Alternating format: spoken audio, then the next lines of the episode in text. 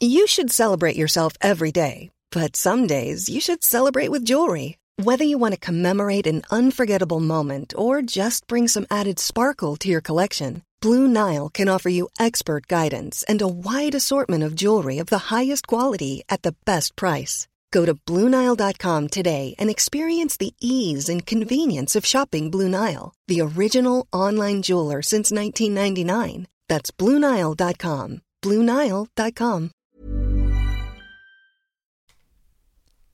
C'est avec un immense plaisir que je vous parle d'une marque que j'affectionne tout particulièrement, Mama Hangs. Mama Hangs a les produits qu'il te faut en tant que maman allaitante. La brassière et le soutien-gorge d'allaitement absorbant. Ils sont conçus dans un tissu bien spécifique pour l'occasion, aka le micromodal, qui absorbe, sèche vite et te permettra d'éviter toute odeur, et ce en restant au sec. Tout ça veut dire que si comme moi tu as des fuites de lait d'un côté quand le bébé tète de l'autre, adieu coussinet d'allaitement qui se font la malle et bonjour brassière ou soutien-gorge qui tiendra toute la journée. Et ce n'est pas fini. Le petit nouveau de la collection, c'est le body, qui a les mêmes talents absorbants en s'ouvrant à l'avant avec des aimants trop pratiques. Ici, on ne se passera plus de ces produits top quali, beaux et confortables. Alors merci Mama Hanks de soutenir le podcast depuis si longtemps. Et si tu veux en savoir plus, rendez-vous sur leur site mama-hanks.com et avec le code MILCHECKER, tu bénéficieras d'une jolie et rare remise de 15% sur ta commande.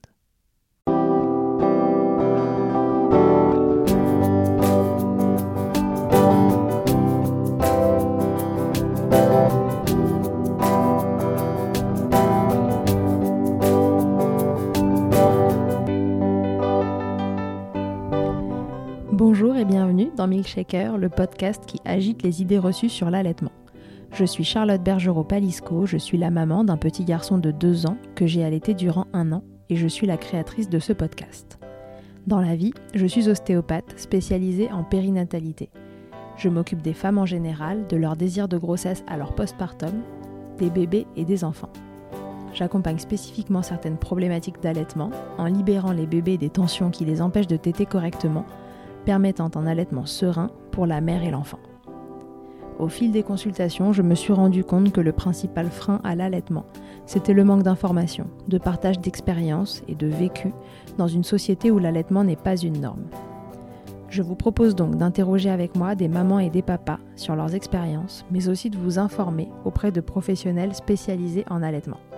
Mon objectif est simple, vous informer, vous donner les clés pour faire des choix en conscience, Banaliser l'allaitement sous toutes ses formes, vous le rendre plus accessible, plus facile et alimenter ce fameux village dont on a tant besoin pour élever un enfant.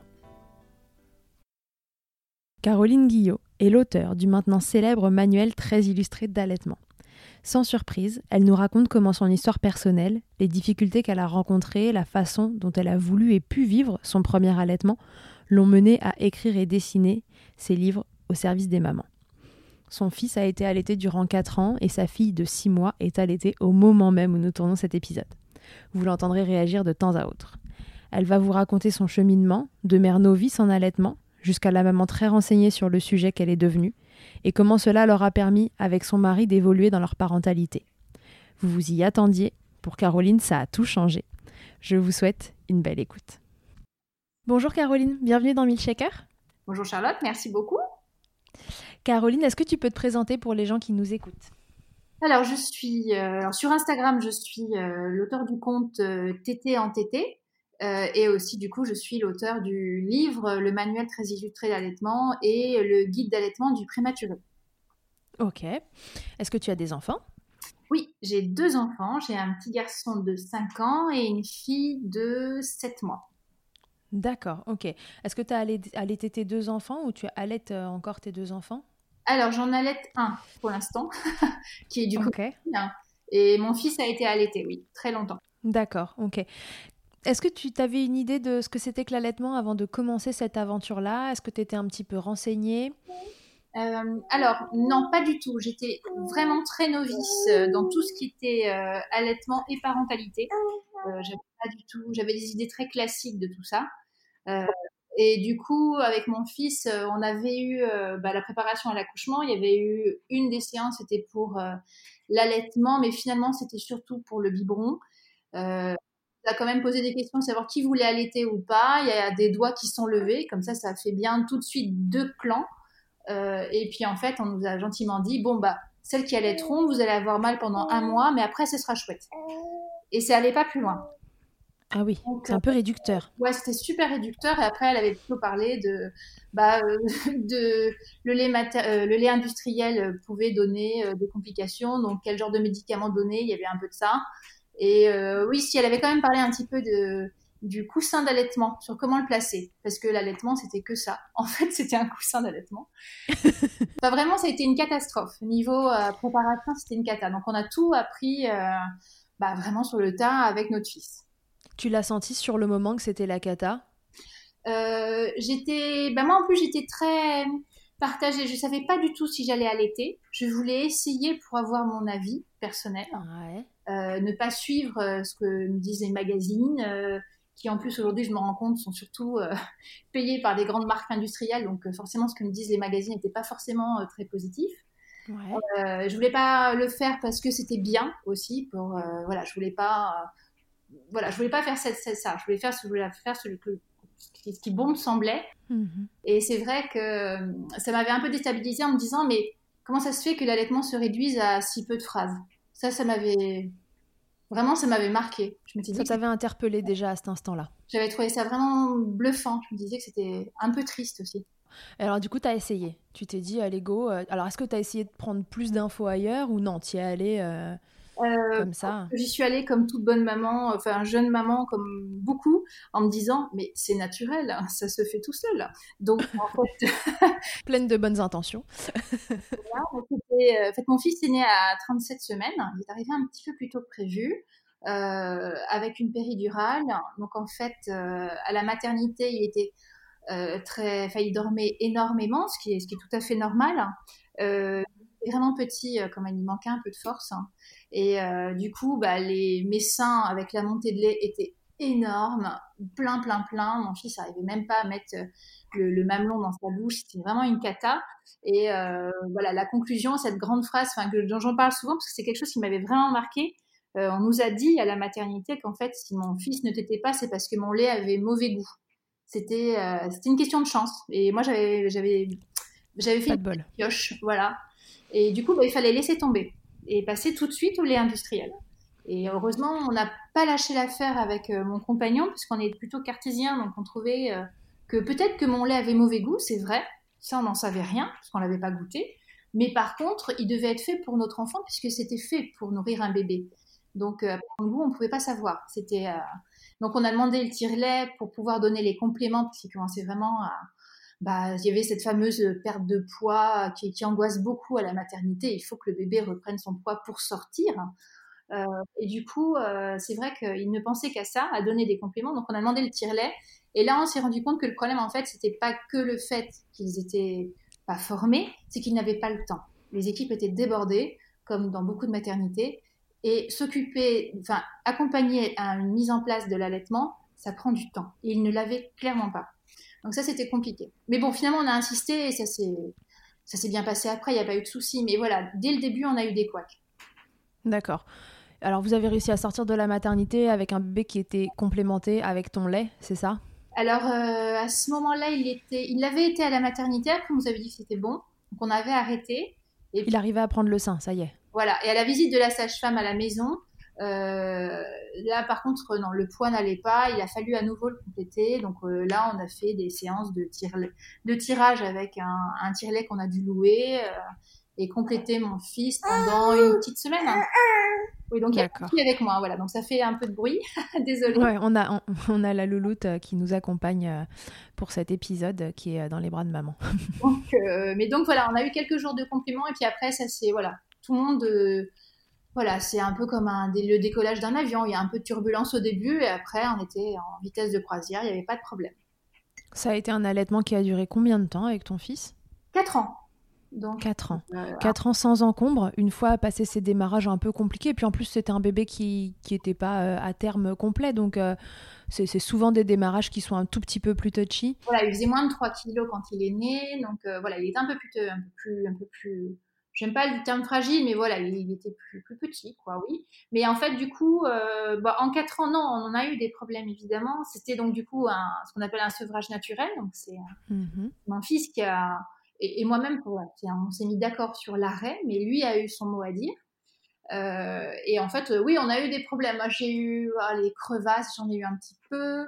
Euh, suite à ces crevasses, j'ai eu un muguet, enfin donc une, une candidose mammaire. Ouais. Mon fils n'a pas eu le muguet, mais moi j'ai eu euh, donc du coup cette petite mycose délicieuse qui fait super mal. Hein. Et j'ai eu beaucoup de mal à m'en passer, euh, à m'en débarrasser plutôt. Et on a eu euh, la grève de tété. Ça c'est rock'n'roll. Ça fait bien peur. donc, ah ouais. Grève de tété à quel moment?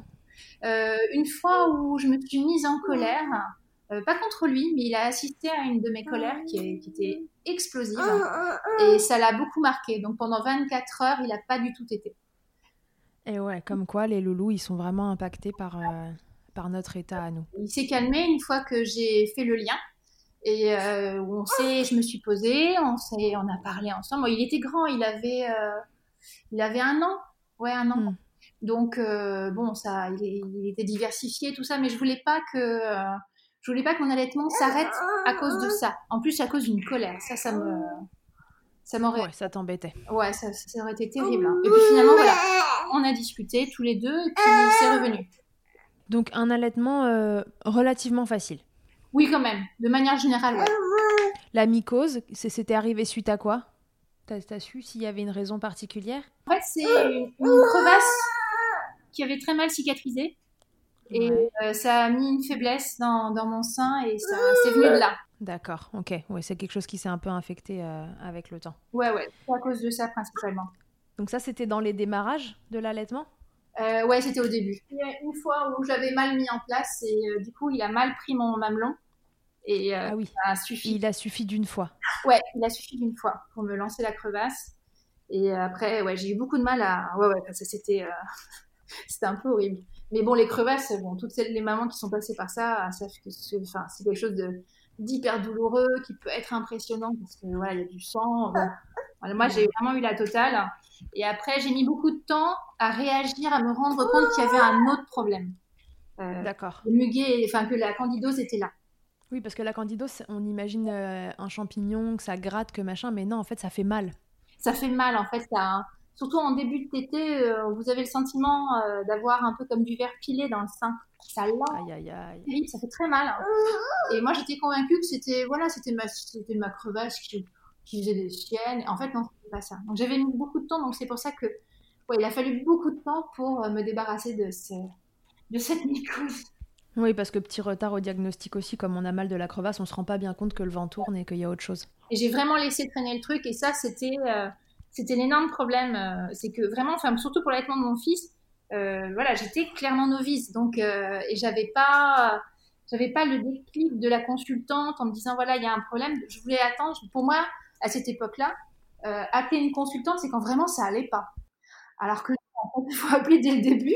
Alors que avoir mal à chaque tété, finalement, ça va. en soi, c'était supportable. Après tout, j'avais accouché, donc bon, la douleur, je il n'y avait pas de problème, je maîtrisais.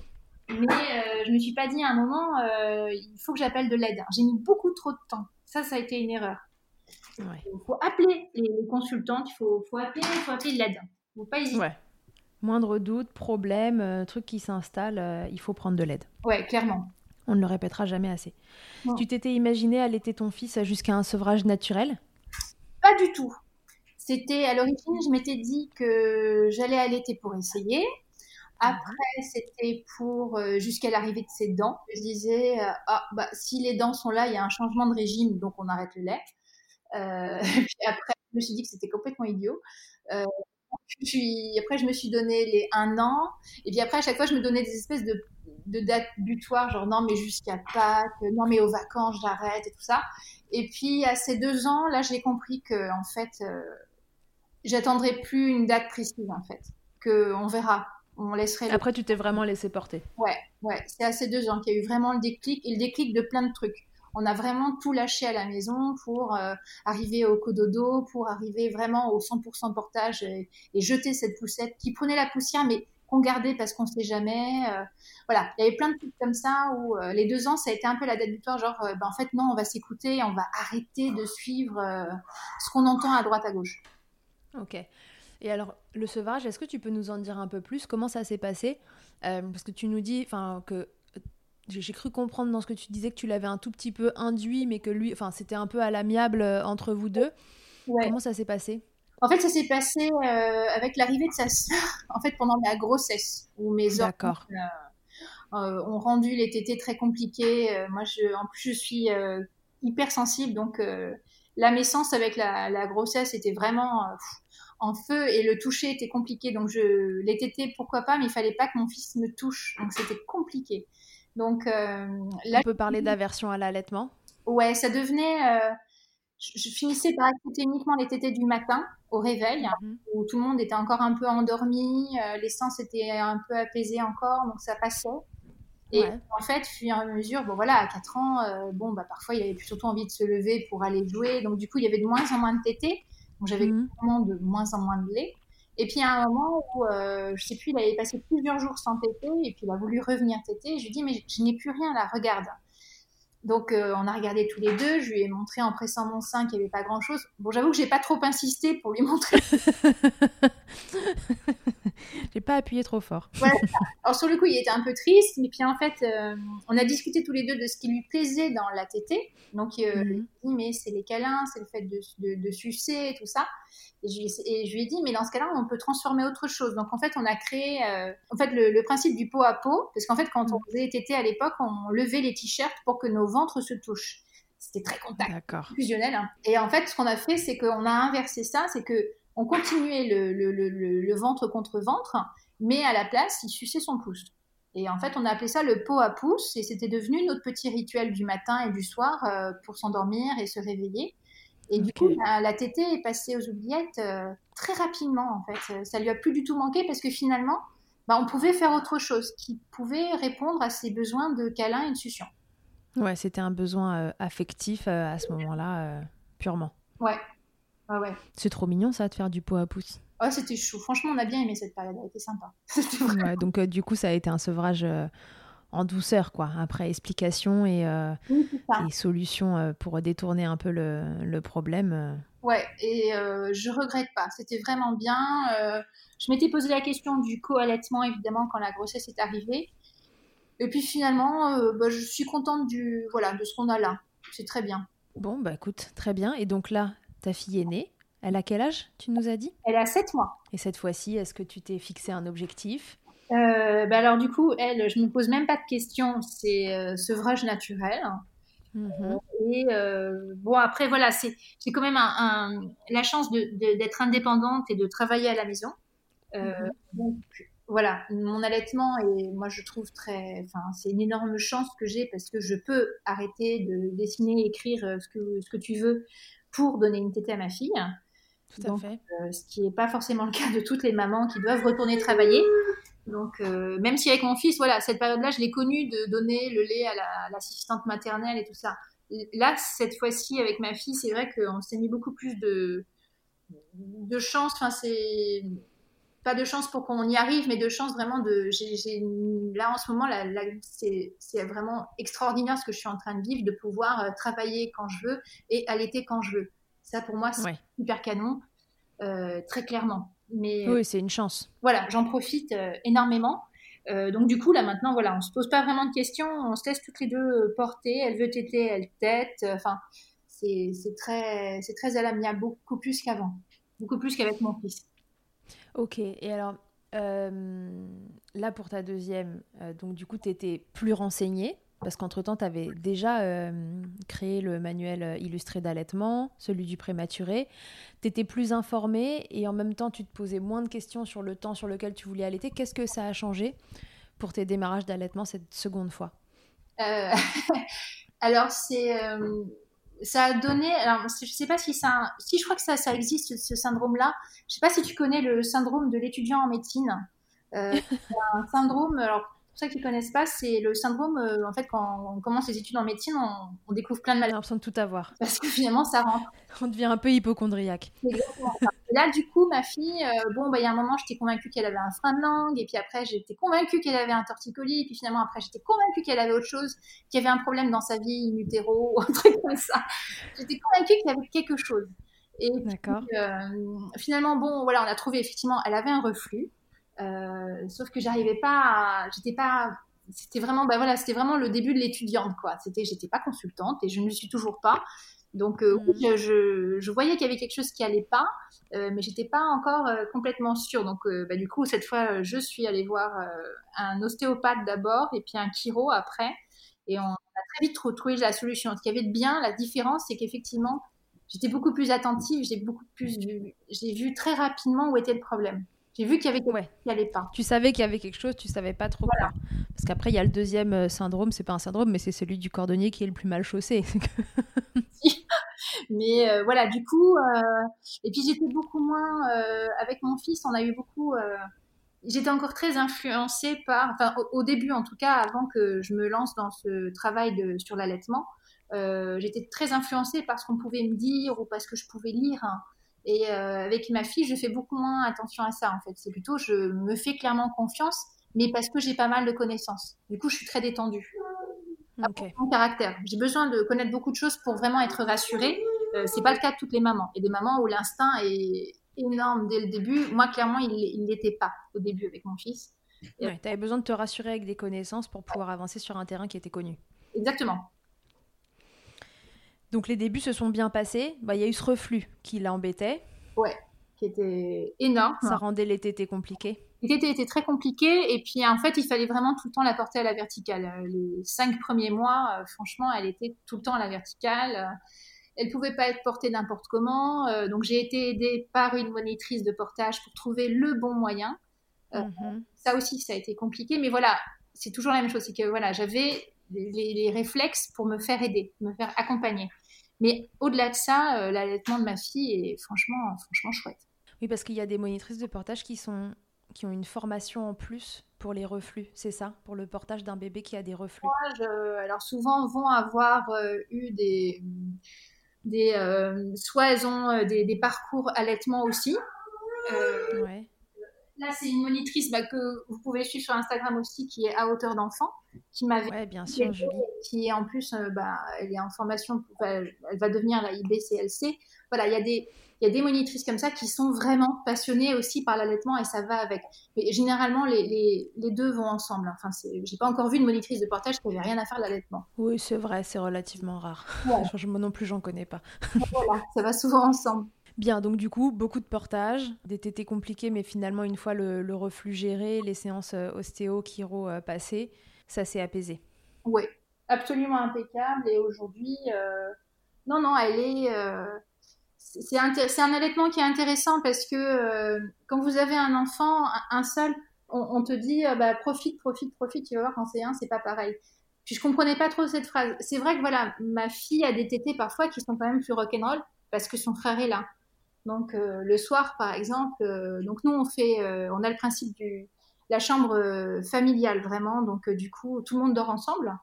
Il y a les chambres des enfants et ils iront et ils y vont quand ils le souhaitent. Enfin, ma fille pas encore, mais mon fils oui. mais là, le soir, par exemple, l'histoire du soir, très souvent, je la lis à mon fils et entre mon fils et moi, il y a ma fille qui est en train de téter en même temps et elle écoute. Mm-hmm. Donc il y a des tétés comme ça qui sont assez rock'n'roll en fait parce que en fait, la situation s'y prête pas toujours. Euh, elle va lâcher le sein ou elle va le mordre quand tout d'un coup, dans l'histoire, il y a un truc qui fait rire mon fils. voilà. C'est des trucs qui sont assez. Mais ça, ça donne vachement de magie. C'est, je me rends compte à quel point les tétés avec mon fils étaient calmes et euh, décontractés, dans le, vraiment dans le silence de la chambre. Enfin, je faisais vraiment hyper attention à ça. Avec ma fille, je peux pas. J'ai pas le temps. Pas euh, voilà. Je m'occupe de, de, tout le reste, surtout de son frère. Et du coup, bah, faut suivre. Hein. Donc euh, voilà, il y a une fois où j'ai accompagné mon fils à l'école et ma fille était en chemin. Elle était vraiment petite, elle avait trois semaines, un mois. Bon, bah, elle a tout vomi à l'école, évidemment, parce que je suis trop vite et, euh, et euh, voilà, elle a tout régurgité dans la classe. C'était super. Voilà, c'est un allaitement différent. Mais bon, c'est bien. donc là, on part aussi sur, a priori sur du, sur du sevrage naturel. L'allaitement du bambin, t'en avais, en avais une idée reçue avant, avant que ça commence. Et puis tu t'es laissé porter par, comme tu le disais tout à l'heure, par ce premier allaitement qui qui marchait très bien à la veille et pourquoi ça marcherait pas le lendemain et, à un moment tu as lâché prise. Mais est-ce que tu avais euh, une idée préconçue de, l'allaitement du bambin avant, avant d'allaiter? Je dirais que j'avais pas une image négative de ça. Je trouvais ça assez chouette et presque en fait assez fou que, entre guillemets, une occidentale puisse le faire. Euh, je trouvais que c'était un peu un exploit? Ouais, franchement, je, trouvais ça vraiment bluffant qu'on puisse le faire encore aujourd'hui. Euh, voilà. Euh, en Europe ou... et en dehors de communautés euh, baba cool, tu vois. Enfin, j'avais vraiment une vision un peu, un peu bah, très très basique, quoi. Mm-hmm. ou qui s'inspire de, de, tribus amazoniennes, tu vois, des choses comme ça. Après, je m'étais dit, j'avais trouvé ça quand même assez beau de pouvoir continuer ce lien. J'avais trouvé ça intéressant. Puis je m'étais dit que si si l'enfant y allait, il n'était pas forcé, parce que les enfants ont le droit de dire non. Et oui, un enfant décide quand il tête, ma foi. Voilà, c'est ça. Donc du coup, ça, n'étais pas choquée du tout. J'étais plutôt ouais, ouais, surprise et intriguée. Ok, et puis du coup, après, une fois que tu étais dedans, euh, ça t'a semblé euh, plus naturel et ça, ça a changé cette vision que tu avais un peu de, bah, de, cet aspect éventuellement un peu communautaire, enfin qui, appartenait à certaines communautés de, pouvoir le faire Ouais, alors oui, oui, je me suis rendu compte qu'effectivement, en fait, c'était possible, c'était facile, parce qu'en fait, ce que je savais pas à l'époque, c'était que bah, l'allaitement mis en place euh, au bout d'un moment, bah oui, euh, l'enfant peut être gardé la journée, aller à l'école, euh, et puis les tétés marchent toujours, il n'y a pas de problème, le, sein continue son travail. Hein. Donc ça, c'était quelque chose que j'ignorais, et du coup, comprendre ça déjà, ça, bah, ça change absolument toute la donne et on mmh rassure. Après, moi, j'avais été assez euh, dans l'allaitement, j'avais compris que j'ai vite compris, j'ai vite vu en allaitant mon fils que voilà, plus on allaite, plus on est critiqué, plus on est jugé, plus on risque d'être jugé. Ça va pas être automatique, mais il y a quand même ce risque. Hein. Euh, et, l'allaitement du bambin est quand même pas encore très bien vu en France. Euh, c'est vraiment un euphémisme, c'est très rejeté. Euh, donc ça, moi, c'est quelque chose qui du coup m'avait un peu peiné. C'était que il y avait très peu de gens, euh, très peu de lieux où les gens, enfin très peu de gens qui savaient que j'allaitais encore mon fils, et du coup très peu de lieux. Il faut. Je... Que tu n'osais pas le dire. Bah, en fait, moi, je voulais pas le dire parce que je voulais pas que mon fils un jour ait à défendre ça. C'est un enfant et c'était pas à lui de défendre ça. Donc, euh, je, moi, je suis là, je peux le défendre, je peux avoir un avis. Donc, dans certains endroits, je le faisais. Euh, genre mmh. familial, euh, les cousinades et autres où on est plein. Euh, bon, bah là, je le faisais parce que j'avais le temps de discuter. après, les endroits où vraiment mon fils avait sa vie à lui, je voulais pas prendre le risque qu'il soit, voilà, qu'il soit critiqué, qu'il soit une cible. D'accord. C'est pas à lui de défendre ça. Il le défendra plus tard quand il sera plus grand, mais à 3-4 ans, c'est pas pareil. C'est mon avis. Je comprends. Oui, non, non, mais c'est bah, un, un, point de vue et c'est tout à fait défendable, ouais. carrément.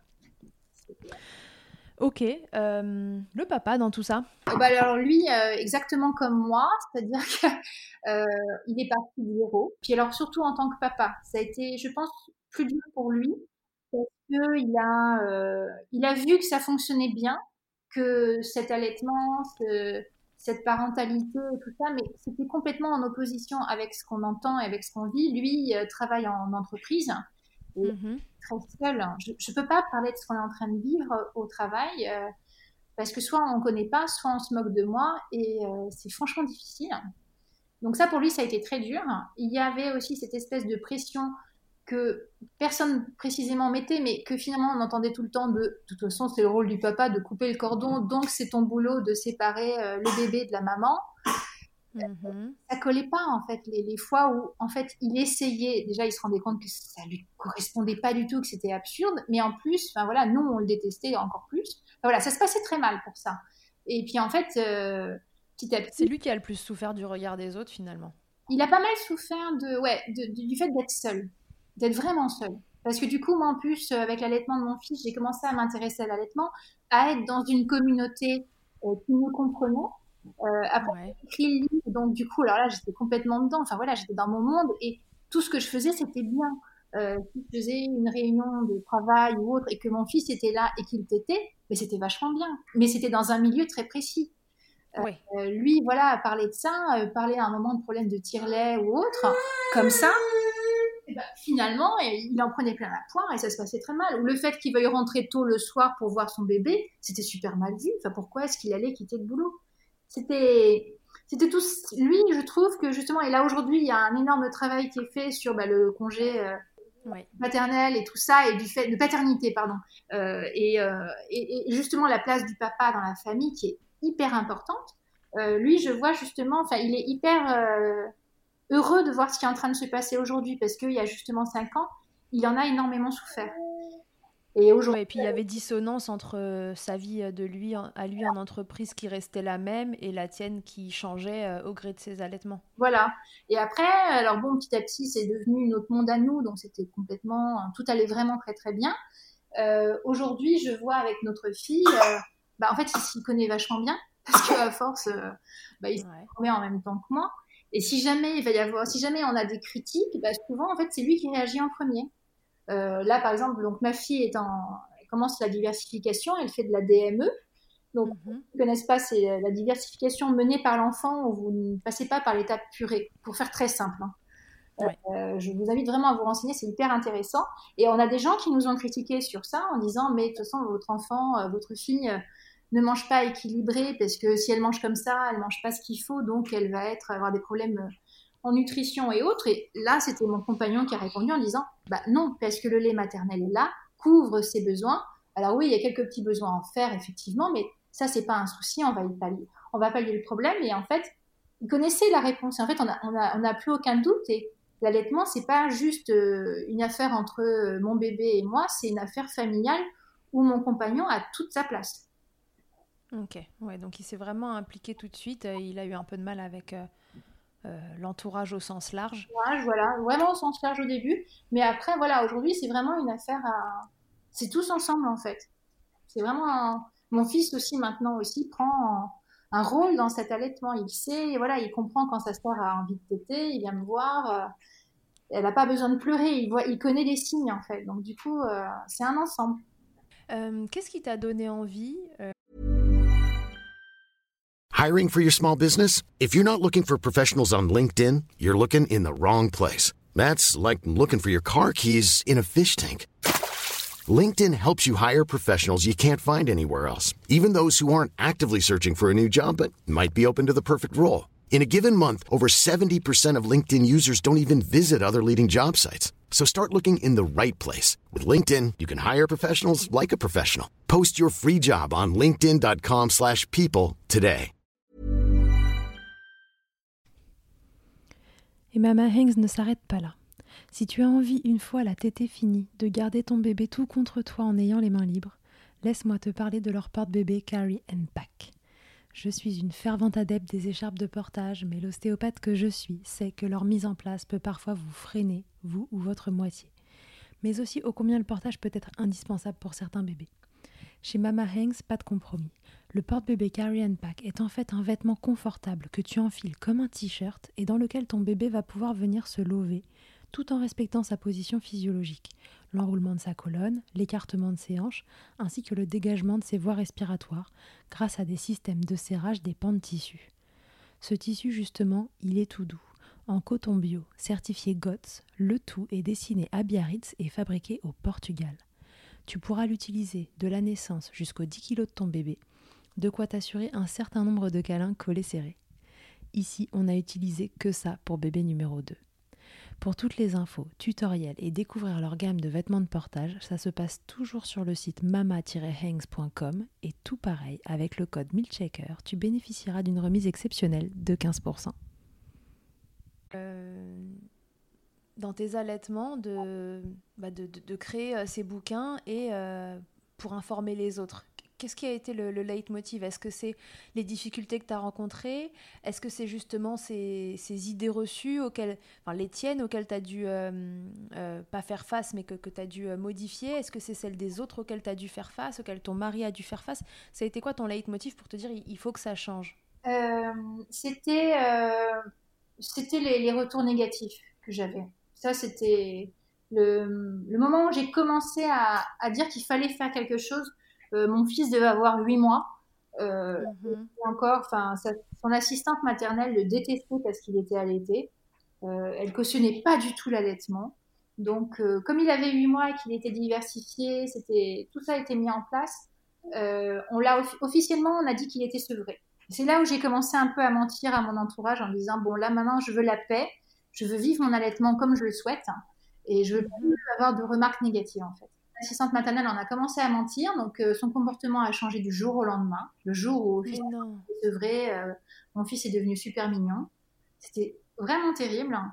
Euh, ah il y avait une demande énorme dans ma vie. Il n'y avait pas d'assistante maternelle. On a essayé de trouver quelqu'un d'autre, mais c'était ce qu'on trouvait était pire. Mon, mon, généraliste m'a fait des remarques aussi sur mon allaitement en me disant que ça, ça faisait perdre des neurones et qu'il fallait peut-être quand même que j'arrête. Euh, ah, ça te faisait perdre des neurones à toi? Oui, oui, à moi. On aura quand même tout entendu. Elle est pas mal celle-là. ça va vous faire perdre des neurones. C'est assez fou. Et en fait, euh, j'ai commencé à en parler beaucoup plus ouvertement à mon entourage, à mes copines, qui avaient aussi des bébés, et, et toutes avaient vécu des trucs comme ça. Donc euh, là, j'ai commencé à faire des illustrations uniquement euh, pour, réunir ces témoignages, parce qu'en fait, une fois qu'ils étaient réunis, qu'on les lisait tous ensemble, on se rendait compte à quel point c'était con.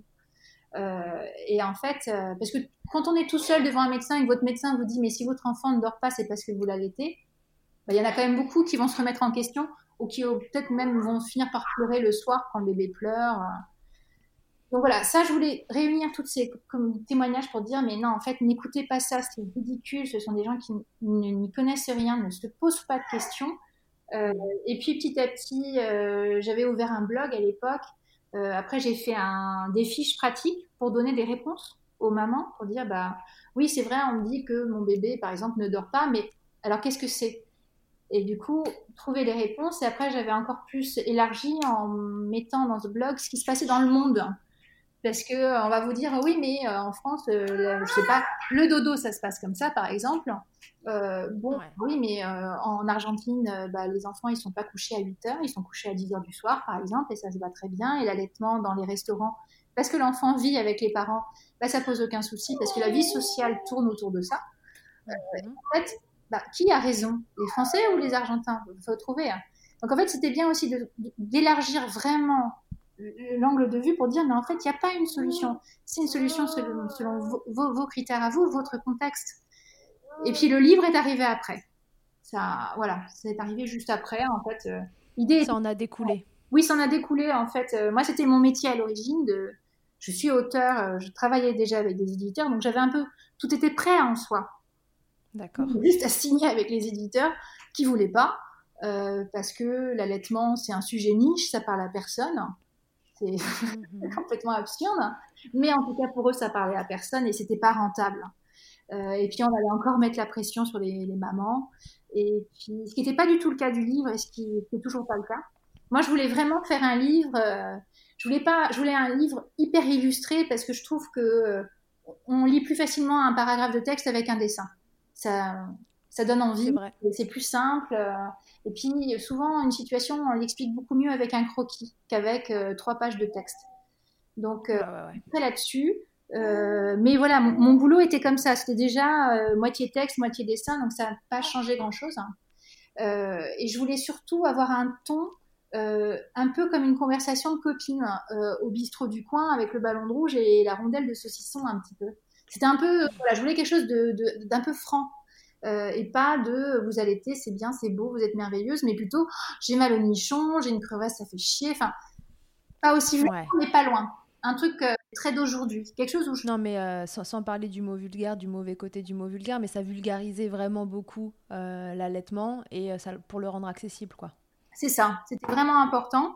Et puis, le livre est sorti et continue de d'évoluer en fait. Là c'est la troisième version qui est sortie là euh, parce qu'en fait moi je vais continuer je vais faire des formations je, je revois mes textes parce que à l'époque je me rends compte que le premier était plein de colère quand même parce que avec tout ce que j'avais entendu bah, forcément ça c'était ça se voyait un peu dans le texte hein, mm-hmm. et euh, voilà maintenant c'est vraiment devenu bah, mon, travail en fait l'allaitement a tout changé en fait dans, dans ma manière de, de, vivre de travailler euh, ouais. Ouais ouais. Il y a eu un avant un après il y a eu un avant et un après allaitement. Exactement. Ok, et euh, ton mari, ça a fait évoluer aussi des choses de son côté, dans... alors pour lui précisément, et puis pour votre vie de famille en général? Alors oui, complètement. Mais alors là, ça nous a fait entrer dans un, un monde vraiment de ce qu'on appelle aujourd'hui un peu une nouvelle parentalité et tout ça. Donc nous, il y a eu l'allaitement, c'est certain. Euh, le portage est rentré complètement dans nos mœurs et de mon compagnon et moi-même. Mais mon compagnon a mis un peu plus de temps à s'y mettre, mais euh, je pensais que ça collait pas avec sa morphologie. Mais euh, en fait, non, ça colle très très bien, il n'y a pas de problème. Hein. Et, il voit la différence en fait sur l'enfant qui se pose contre contre toi, qui, qui se détend. En fait, il se rend compte, il a compris aussi, et on a compris ensemble que prendre cette parentalité-là, où justement on vit dans une chambre euh, familiale, enfin voilà, enfin, je vous laisse imaginer la taille de notre lit, il est énorme. On a collé deux lits ensemble pour que nous quatre, on puisse coller dedans. Euh, on ira en acheter un au Japon, mais bon, ça sera tout de suite et ça va nous coûter cher. Mais euh, voilà, il y a, et en fait, ça nous a rapprochés de nos enfants et ça nous a rapprochés en fait d'une vie hyper simple. Et c'est c'est très difficile à expliquer et je ne sais pas s'il y a beaucoup de parents, enfin, il faut vraiment le vivre pour comprendre ça, que, bah, en fait, ne pas acheter tous les accessoires qu'on nous propose, euh, euh, les poussettes, euh, les, enfin, les, X lits à barreaux, les, tout ça, en, fait, en soi, on n'en a pas besoin. Mm, mm. et ça nous a fait complètement changer ça et en fait, la vie est mille fois plus simple. Il n'y a rien de plus simple que d'avoir une parentalité de ce type-là c'est compliqué au début parce qu'en fait, on fait tout tomber, on est obligé d'essuyer en disant bon, ok, alors euh, ce, avec quoi on a grandi, ce avec quoi nos parents nous ont élevés. Alors du coup, les grands-parents généralement sont un peu déstabilisés. Les nôtres, en tout cas, ils sont ultra déstabilisés. Euh, c'est vraiment, euh, ça fait un bien fou. En fait, ça nous simplifie beaucoup de trucs.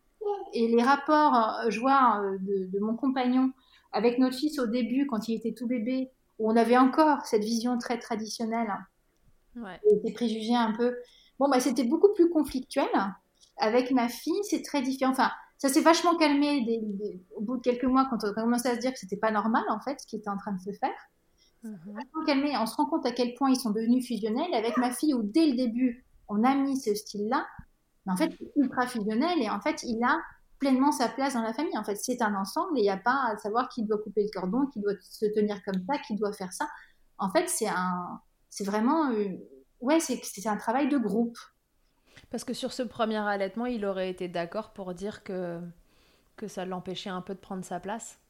Alors, il ne serait pas allé jusque-là, mais il était très tenté, par exemple, de donner à l'époque le biberon. Un biberon de mon lait. Mais il me disait, mais quand est-ce que je vais le faire? Parce qu'il faut. Euh, voilà. Puis à un moment, je lui ai dit, mais c'est pas ça, s'occuper d'un bébé. Et puis en fait, c'est là où il a vite percuté. Il m'a dit, bah oui, en fait, je suis con, parce qu'en fait, je m'occupe déjà de notre fils. Enfin, eh il m'a dit, en fait, je crois que c'est juste, euh, c'est ce besoin de toucher ou de faire parce qu'on est là, comme euh, voilà, on jette une pièce quand on est à une fontaine connue. Voilà, on est là, il faut le faire. Et là, on a un bébé, bon bah, il faut lui donner un biberon parce que voilà, un bébé, on lui donne un biberon. Et en fait, c'est ancré dans les mentalités. C'est ça. Et en fait, euh, quand, quand, je lui dis, mais c'est pas ça un bébé, enfin, il n'y a, pas que ça. Et là, en fait, ouais, il y a eu un gros, gros électrochoc en disant, mais oui, je suis con, en fait, qu'est-ce que je fais Parce qu'en fait, je lui donne le bain, je le mâche, je lui chante des chansons, on se balade, on fait plein de trucs ensemble tous les deux. Et pourquoi est-ce que j'ai besoin de donner ce, ce bip? Pourquoi est-ce que ça me gratouille? Euh? Il y avait un peu ça au début. C'était, mm, mm. mais aujourd'hui, voilà, on a après toutes ces années d'allaitement, euh, il y a eu cette évolution et pour lui, voilà, tout ça est complètement normal. Et en fait, il se dit, on en parlait l'autre jour, il me dit, mais en fait, euh, voilà, je m'occupe autant c'est pas parce que tu as l'aide que je m'occupe pas de notre fille en fait. C'est oui. En effet, c'est ancré qu'un bébé, bah faut le nourrir quoi. Mais c'est ça. Et qu'en fait, il y a que ça. Alors il y, a tellement d'autres choses avec un bébé. Euh, enfin, c'est hyper intéressant à voir. Et, du coup, ces approches-là, c'est assez fascinant. Enfin là, nous par exemple, euh, c'est un mini crochet, mais la DME qu'on n'avait pas faite avec notre fils. Euh, c'est assez rock parce que du coup, c'est elle se débrouille toute seule, alors tant bien que mal, il y a des moments les bouts de pommes de terre ils finissent dans son nez, bon bah c'est pas grave, mais euh, euh, elle, elle, elle, prend complètement part à notre repas en fait, elle n'est pas euh, passive où on lui donne la compote à la cuillère. Et du coup nous on est occupé uniquement à ça, là on est mhm. les quatre ensemble et, chacun mange à son rythme, enfin voilà c'est c'est un vrai échange, c'est hyper constructif, toutes ces approches-là sont hyper intéressantes parce que ça, ça rend le bébé ultra acteur et chaque membre de la famille a une importance. Ouais, c'est oui, donc c'est pas que l'allaitement, c'est cette parentalité euh, au global qui a, qui a fait évoluer euh, la mentalité. Ouais, ouais, c'est un ensemble. Pour moi, c'est vraiment un ensemble, mais c'est l'allaitement qui nous a mené à ça. Et ça, j'en suis. Ça a été la porte d'entrée. Clairement, pour nous, ça a été la clé. Tu donnerais quoi comme conseil à des mamans qui qui ont envie d'allaiter et qui se posent des questions? Tu leur envoies ton livre? Oh non. Bah, bah, évidemment, je, leur, proposerai, mais euh, parce que euh, en même temps, il y a très peu de gens qui, me connaissent et savent que ce que je fais comme boulot euh, et savent que j'ai écrit ce bouquin-là, parce que je mets pas trop mon travail en avant, parce que je veux pas mettre une pression. Mais après, une maman, ce que je lui donnerais comme conseil, c'est premièrement de, se faire vraiment confiance, mais à un stade c'est pas juste euh, ah tiens je, sens que là j'ai mal ou que mon bébé est pas bien. C'est par exemple ne serait-ce que par exemple si vous n'avez pas envie d'avoir la visite de vos parents ou la visite de copines ou euh, vous n'avez pas envie de sortir, ne le faites pas. Écoutez-vous parce qu'en fait il y a un moment où votre rythme naturel il faut l'écouter, il faut le respecter. Et, et on n'a pas tout le même. Ça c'est euh, et au moindre problème aussi appelez de l'aide. Dites que vous avez un problème parce que cette peur, moi-même, je l'ai eu de je vais pas déranger, oh, ça, je vais passer pour une imbécile, de toute façon, c'est rien. Bah, en fait, si, c'est important. Euh, et ça, il y a beaucoup d'allaitements, je pense, qui, qui tombent à l'eau à cause de ça. Parce qu'on met trop de temps à dire j'ai un problème.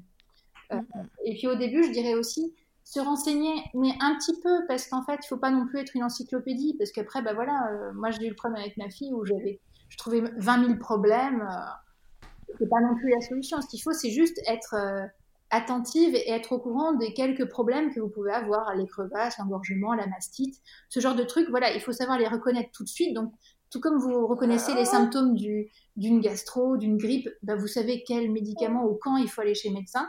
Bah, L'allaitement, c'est pareil. Il y a des trucs qu'il faut reconnaître. Ça n'arrive pas tout le temps. Il y a des mamans qui n'auront absolument rien. Et quand ça, il faut bien être au courant. Donc moi, je dirais, je dirais ça. Rien ne sert de, de, connaître tout, mais en effet, voir les signaux d'alerte, voir la, petite lumière rouge là qui clignote et qui s'allume et qui dit oups, là il, il, va falloir, il va justement me falloir un expert pour m'aider, mais pas plus. Pour le reste. Euh, oui, oui, mais les, mamans ont tout en, en elles pour avoir un, allaitement magnifique et, voilà, leur bébé aussi. C'est vraiment un, binôme d'amour qui est merveilleux. Et il y a tout, tout est là, tout est là. Donc euh, en soi, on n'a pas besoin de, de grand chose. Elle est d'accord, ta loulou. Elle approuve. Elle a validé. ok, donc faites-vous confiance. Euh, vous avez les ressources en vous et, euh, et, puis voilà, voyez juste euh, les, les, signaux s'allumer si jamais un problème se présente pour, pour pouvoir accéder aux, aux personnes qui sont formées. Absolument. À propos de ton fils qui est né un petit peu avant, alors c'était pas une vraie prématurité, hein, si j'ai bien compris. Il est né à 37 semaines, c'est ça? Il est né à 37. Il est né à 37. Donc 37 euh, semaines, euh, bah, médicalement parlant, c'est c'est pas un vrai prématuré, mais euh, ça reste que pour un allaitement, c'est quand même c'est quand même un peu tôt. Comment toi tu comment toi tu l'as vécu cette période d'un bébé qui était bah, pas tout à fait prêt à sortir et, et qu'il fallait allaiter? Ça a été quoi les difficultés? À part, tu disais sa fatigue, il y a eu autre chose? Alors, mon fils est né à 37, il n'était pas préma, euh, mais voilà, il était quand même petit et euh, voilà, il manquait un peu de. Bah voilà, il manquait de ses mois à, faire du gras dans mon ventre. euh, pour avoir du tonus. Donc, c'est vrai que les tétés étaient très très courtes. et puis voilà, moi je m'y prenais pas très bien aussi. J'étais voilà, le mélange a fait que c'était pas facile. entre une maman vraiment novice qui n'était pas vraiment renseignée euh, qui ne pensait qu'à la position de la Madone, parce qu'il n'y avait rien d'autre de possible, alors voilà. Euh, il y avait beaucoup de choses que j'aurais pu faire euh, si je m'étais posé un peu plus de questions. et, mais ben, voilà, il y avait aussi un accompagnement qui n'avait pas été là. L'allaitement du préma, après moi c'est vrai que j'ai travaillé donc sur ce sujet-là. C'est pas moi qui ai eu l'idée, il faut quand même que je, je rende vraiment à César ce qu'il y a à César. C'est en fait la sous-directrice de l'association Solidarité qui a euh, m'avait contacté. Ils avaient soutenu le, la sortie du livre euh, du, manuel. Hein, on avait fait une campagne de financement participatif et Solidarité avait été là. Euh, Du coup, pour, euh, j'avais pas mal échangé avec eux. Ils m'avaient dit, eux travaillent, enfin cette femme-là travaille en néonat. Hein. Ils m'avaient dit, il manque un, un, outil de travail. Donc il faut vraiment que.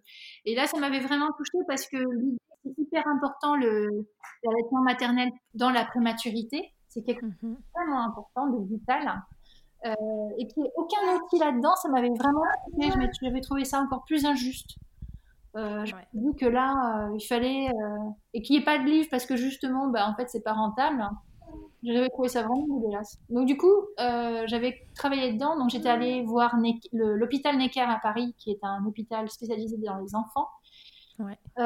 j'étais allée les voir pour qu'ils m'accueillent et puis qu'ils corrigent mon travail. Et puis après, on avait vraiment lancé ça. Et effectivement, c'est un allaitement très particulier. Euh, qui se passe souvent par l'étape du tir-allaitement, euh, même de toute façon quasiment à chaque fois. Euh, donc du coup, c'est quand même une approche très différente. Ouais, c'était un, une période absolument passionnante et très touchante parce que du coup, j'ai échangé avec énormément de mamans, une quarantaine, pour justement connaître cet allaitement-là. C'était ouais, un, un, sujet, et ça reste un sujet vraiment très important. Oui, bien sûr. D'ailleurs, on en profite pour reparler encore une fois du don de lait. Euh, la prématurité, c'est. Alors, les bébés ont tous besoin idéalement de, lait maternel, mais le prématuré encore plus. Et d'ailleurs, c'est pour ça que les lactariums existent et qui permettent aux mamans qui auraient des surplus de lait ou pas de surplus, mais qui ont envie de, de, produire un peu plus et, de tirer leur lait pour, euh, pour ces petits chouchous qui arrivent trop tôt. Ils en ont encore plus besoin que les autres. On, les privilégie euh, sur, sur, ce point-là. Ah et donc, si jamais, euh, je sais pas, vous débordez un peu de lait ou alors que vous arrivez à, trouver le temps dans votre journée de, faire un tirage par-ci par-là et que vous avez envie d'en faire profiter euh, des loulous qui arrivent trop tôt, alors rapprochez-vous du lactarium qui est dans votre coin. Il y en a partout et en général, c'est assez simple. Ils vous rendent la vie facile. Éventuellement, ils vous envoient le tire-lait pour certains. Ils vous envoient quelqu'un pour venir récolter. Enfin voilà, normalement, c'est quand même assez simple euh, à mettre en place. C'est très très simple. moi, je suis passée par ça pour les deux. Et euh, non, c'est vraiment quelque chose d'assez facile à mettre en place, très clairement. Parfait, merci beaucoup Caroline. Je t'en prie. Pour cette petite précision à propos des, prématurés. Et euh, avant qu'on se quitte, je te propose de répondre à mon interview Fast Milk. Oui. Alors, Caroline, est-ce que tu peux me donner ta tétée la plus insolite? Alors, pour moi, la plus insolite, ce sera plutôt la, la plus magique en fait. C'est celle où avec mon fils, j'avais eu beaucoup de mal d'allaiter dehors, par, euh, pour plusieurs raisons. Mais avec ma fille, j'ai un peu pris ma revanche. Et cet été, à un moment, on s'est fait une petite tétée euh, dans une dans les côtes bretonnes, euh, j'étais mais toute seule devant la mer et il y avait rien, j'avais pas de sac à main, j'avais j'avais pas de j'avais rien, j'avais juste en gros ma robe et mon bébé. Et mhm. franchement, c'était chouette d'être aussi libre. C'était vraiment une sensation de liberté où rien n'était impossible. Je me disais, mais là, je suis, je suis au bout de tout et j'ai besoin de rien. Et ça, c'était, ouais, franchement, la plus. celle dont je me rappellerai toute ma vie. Ok. Est-ce que euh, tu as un truc euh, hyper glamour qui t'est arrivé euh, durant ton allaitement? Bah, je pense que ça, ça arrive à beaucoup de mamans, mais il m'est arrivé quand même pas mal de fois de sortir les seins à l'air, enfin un sein à l'air, parce que j'oublie de le ranger. Et ça m'arrive franchement souvent. Euh, donc, euh, je pense que les livreurs ont dû se donner le mot. Enfin, je sais pas, mais en tout cas, euh, clairement, je suis un peu la, la nana au sein à l'air. J'oublie un peu trop souvent de ranger mes... Je suis la nana au sein à l'air. Génial. Ta position préférée, Caroline, dans le Kama Sutra de l'allaitement? Euh, alors, j'en ai deux. c'est vraiment les positions de feignasse allongée et BN. Hmm. C'est celle où, on se repose, ouais celle où on se repose, où le dos euh, ne fait aucun effort. ok. Et si en un mot, tu pouvais me résumer ton allaitement, alors tu as même le droit à deux mots si tu veux, si tu veux me donner un mot pour le premier allaitement et un mot pour le deuxième.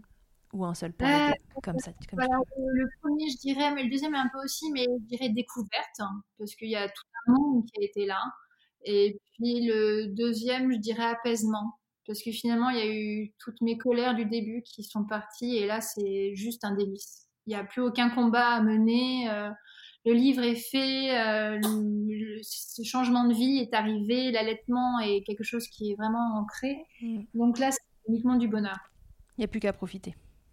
Ouais, c'est ça. Exactement ça. Ok, cool.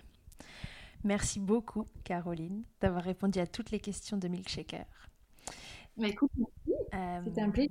Ouais, pour moi aussi, c'était vraiment un plaisir euh, de, te recevoir. Je vous rappelle euh, à tous et à toutes euh, que vous pouvez suivre Caroline depuis son compte TT en TT. Donc, c'est TT, pas le mot en entier, mais T, la lettre T deux fois, en TT, pareil, le T deux fois.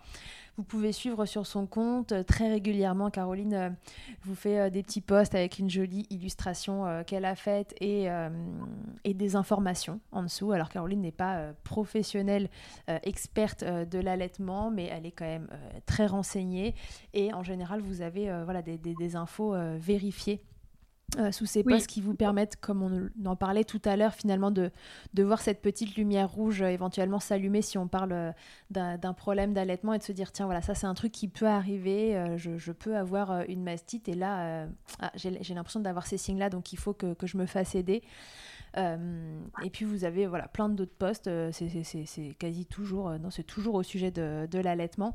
Et c'est un super compte très informatif pour, pour des mamans qui veulent allaiter et surtout très, très bienveillant et toujours voilà, au service des mamans, qu'importe leur projet d'allaitement. Oui, il y a toujours un respect du choix. C'est très important. Un mélange de culture et d'information. Ok, super. Donc voilà, suivez son compte. évidemment, euh, procurez-vous euh, son manuel euh, très illustré d'allaitement qui, est une merveille et qui est, outre le fait qu'il est très intéressant, hyper agréable à regarder. Donc voilà, je vous invite à vous le procurer si le cœur vous en dit. Et puis, quoi d'autre? Autre chose? D'autres projets qui arrivent? Bah écoute, oui, je vous donne rendez-vous si jamais vous voulez une version anglaise.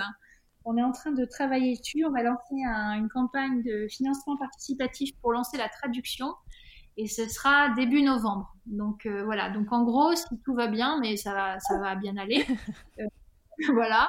Donc en gros, en janvier-février, il y aura la version anglaise hein, du manuel très illustré d'allaitement. Donc ça y est, le manuel très illustré d'allaitement normalement va voyager. Voilà, ça y est, il part, il partira. Euh, bah, déjà, on a des pistes voilà, en Irlande, en Angleterre, Canada, États-Unis, c'est certain. Donc euh, voilà, il va partir. Ok, donc si vous voulez l'aider à voyager, ça se passe début, ça se passe début novembre. Voilà, c'est ça. De toute façon, j'en parlerai. Euh, je pense que je vais vous harceler sur Instagram. Mais voilà, je, on ne pourra pas passer à côté. Euh, voilà, début novembre. Là, on tourne, on est euh, presque début octobre. Il y a des chances que cet épisode sorte après le, début de la campagne. Alors moi, je vous en aurais forcément euh, parlé d'une façon ou d'une autre via le compte de Shaker. Mais voilà, quand cet épisode sortira, alors probablement que la, la, campagne aura déjà été lancée. On vous invite donc à aller aider le manuel très illustré d'allaitement à, à, commencer son grand voyage. Envoyez le lien à toutes vos copines anglophones. Il y en a plein. Je pense que c'est pas ce qui manque. Non, normalement, c'est pas ce qui manque. Ok, super. Merci beaucoup, Caroline, encore une fois d'avoir accepté de répondre à toutes mes questions. Et à tous et à toutes, je vous dis à très bientôt dans Milkshaker. Merci mille fois d'avoir écouté cet épisode de Milkshaker. Vous pouvez suivre l'actualité du podcast sur le compte Instagram du même nom et sur mon site internet charlotte-bergerot.fr où vous retrouverez tous les épisodes mais aussi une rubrique Milk Letters constituée de témoignages écrits un autre support pour vous transmettre toujours plus. Si vous avez aimé ce podcast, n'hésitez pas à m'aider en le soutenant. Pour cela, je vous invite à vous abonner, à laisser un commentaire, à lui attribuer 5 étoiles en fonction des plateformes, ou encore en en parlant beaucoup, beaucoup, beaucoup autour de vous. Je ne vous présente plus Emma et son titre I'll Be There qui continue de nous accompagner. Et je vous dis à très vite pour un nouvel épisode. D'ici là, n'oubliez pas, Prenez soin de vous, milkshakez autant que vous le voudrez et bousculons ensemble les idées reçues sur l'allaitement maternel. I hate to see you down. Can't stand to know your hurt. When you say it's getting loud, the voices in your You know I get it, so let it all out. Keep your head up, your masterpiece, and I'll swear that I'll be there by your side. A text away, you know you can find me. It just takes a whisper, and I'll be there to listen. I got you, I'll fight with you, cause I love you. I'll be there. I'll be there. Oh, I'll be there. I'll be there. I know I'm not perfect. Sometimes I look myself. But I hope you know I care. You can meet me anywhere. And you know I get it, so let it all out. If anyone comes at you, then I'll swear that I'll be there by your side. A text away, you know you can find me. It just